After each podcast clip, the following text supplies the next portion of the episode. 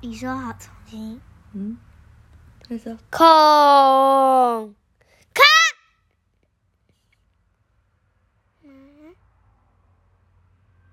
马，马，说故事。你干嘛吓死我的小朋友啊？啊，今天要讲什么？苹果树小女巫，还有坎比兽。苹果树小女巫一模仿里的新邻居，上一出版社上一画爸爸，Sabine Studing，嘿他德国人呢，然后画的人叫做 Sabine 你不要说话 Butcher，我要看看。张译南译。好你，不要说话。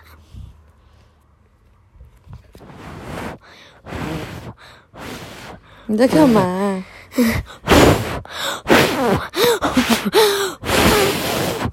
你疯了？墨吹它也会有。嗯，因为有风的声音就会收到声音啊。好，我们讲完了什么？讲完了苹果树小女巫，啊，对，前面讲了苹果房子和黄瓜帽子、蝙蝠偷听耳、库恩布兰布兰特一家。今天要讲的是影子大戏。怎么是影子大戏？影子很大的游戏吧？真的吗？那我们来看一下喽。第二天，第二个星期，佩特纳拉还，很很大的演戏。嗯，不知道，我们来看看喽。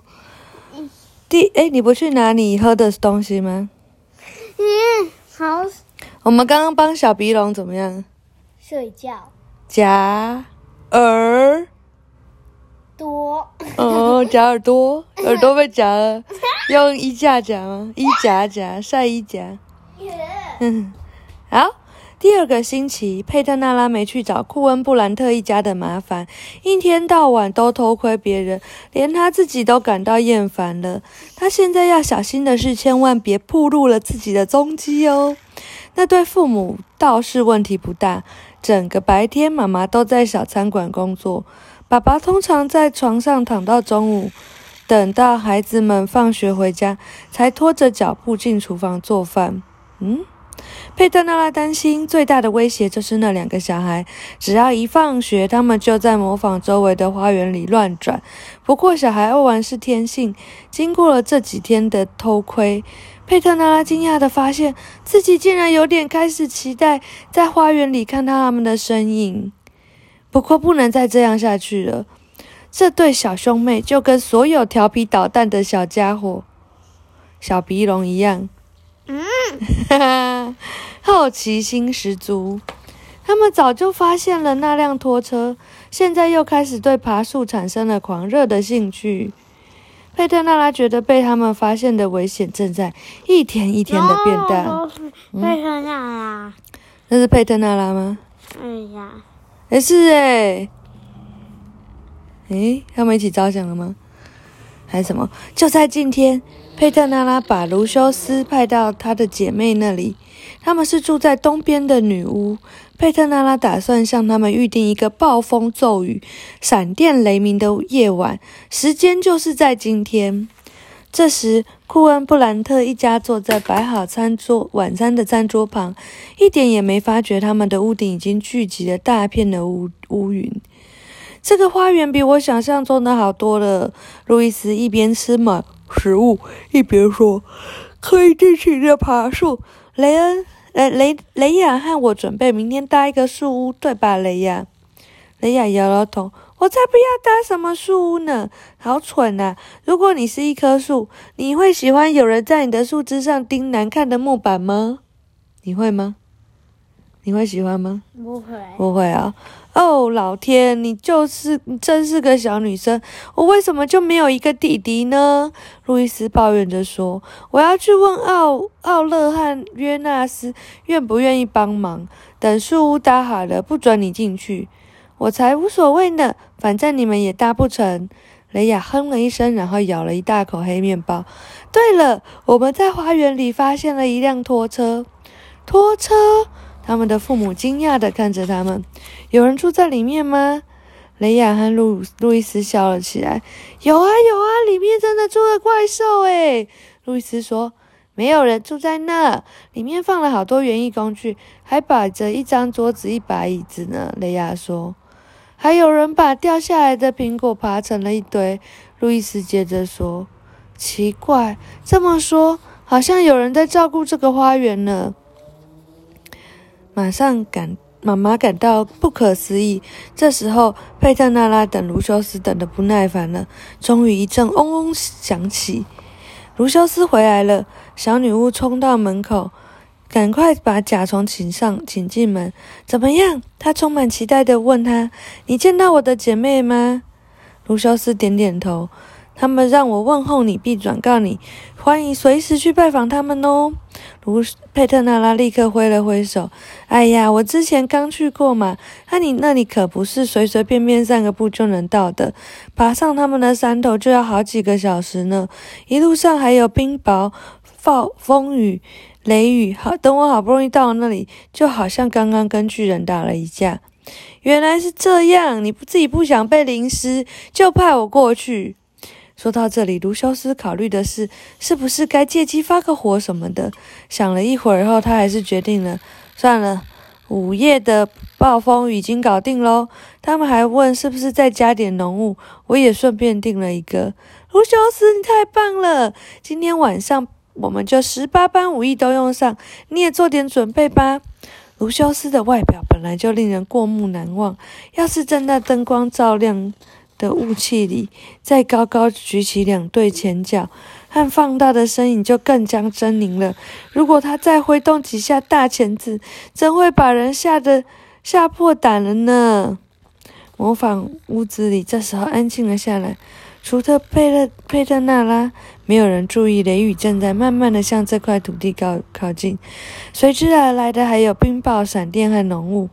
小女巫兴奋地摩拳擦掌，已经开始啦！卢修斯马上就有好戏看喽！今天晚上他不打算用魔法神梯，免得被人发现。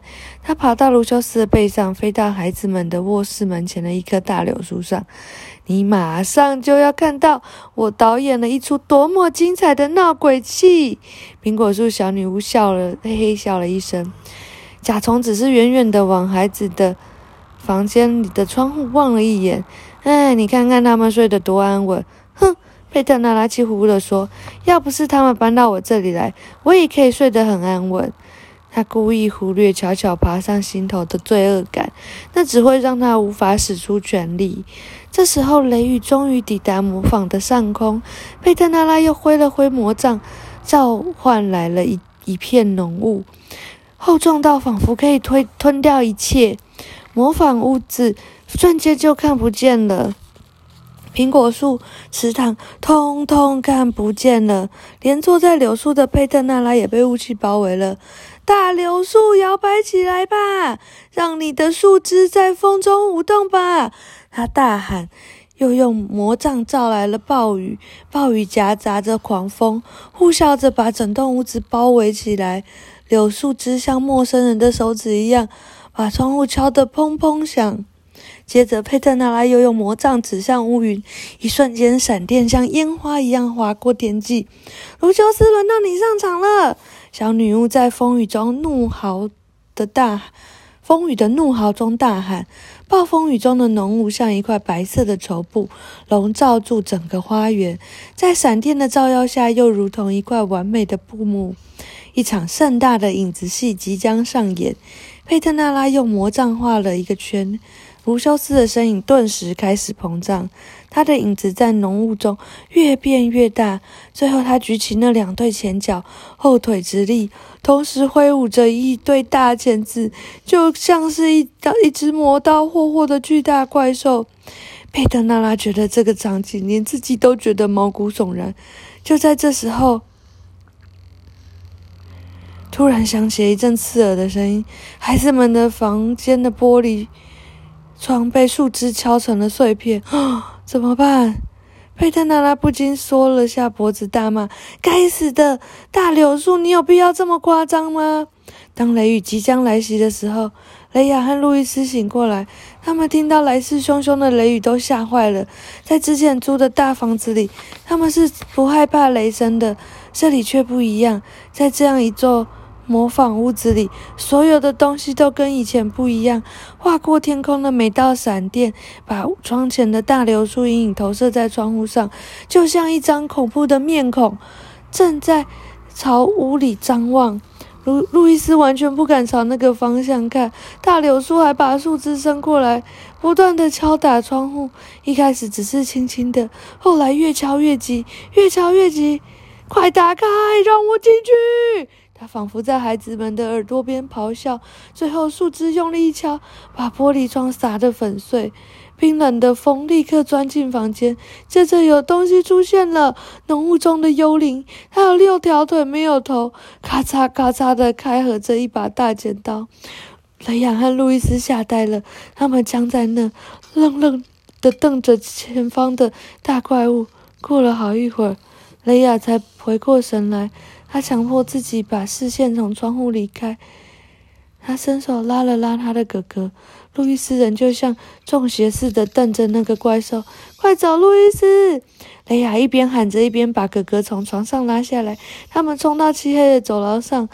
爸爸妈妈听到玻璃被打碎的声音，急忙跑了过来。两个孩子一头扑向父母的怀抱。他们看到，呃。孩子们卧室里碎了一地的玻璃，也吓了一大跳，同时一股怒火心里升上来。我们真的不该搬到这样的房子里来，妈妈抱怨着。幸好孩子们没有受伤。雷亚和路易斯浑身颤抖，一半是因为寒冷，一半是因为惊恐。直到他们来到厨房，喝下大杯妈妈泡的热可可，脸色才恢复了血色。你想不想喝热可可？嗯。又能够开口说话了，他们争先恐后的说：“窗户外的大树一直偷窥我们的房间，还用树枝打碎了窗户。他看起来火气很大，他很生气。”妈妈惊讶的问：“他要把我们拖进池塘里？”妹妹接着说：“池塘里还出现了一个幽灵哦，还有一个幽灵。”那个幽灵看起来就像一只大甲虫，举起前脚，后脚站立，也有可能是变形金刚。唉，可怜的孩子们！妈妈边说边把他们……我知道了，这不是眼睛。你现在才知道啊？嗯嗯，啊！妈妈紧紧的把他们搂进怀里，快点搂进怀里，快点搂进怀里，干嘛不给我搂？住在这样的房子里，真是对不起你们呐！妈妈说。库恩·布兰特夫妇把两个孩子安顿在他们的大床上，走进厨房里商量了很久，最后他们做出了决定：找一个新的住处，尽快搬离这栋可怕的房子。要先把那棵柳树的树枝锯掉。库恩·布兰特先生说：“明天一早，我就去园艺市场买一把最大的剪刀。我把孩子们也带去。可怜的孩子们。”佩特纳拉和卢修斯回到苹果房子的时候，卢修斯感感叹地说：“干嘛闹鬼？就是闹得这样的嘛。”佩特纳拉不想承认，但他心里其实也有点过意不去。而且玻璃窗打碎的时候，他也吓了一跳。那个小孩当时那么害怕，就像白杨树叶一样簌簌的发抖。他们吓得连话都说不出来。或许他这回做的真的有点过头，下次让苹果树小人登场吧。贝特娜拉暂时放弃了闹鬼的念头。讲完了？啊，太快了！什么太快？讲很久嘞，讲了十四分钟哎。十四分钟太啊，会，以前一个那个事件片也就十四分钟而已。啊，晚安！你打电动你都不觉得太快？讲一秒而已。讲一秒，最好是一秒，一秒就讲一，结束了。对。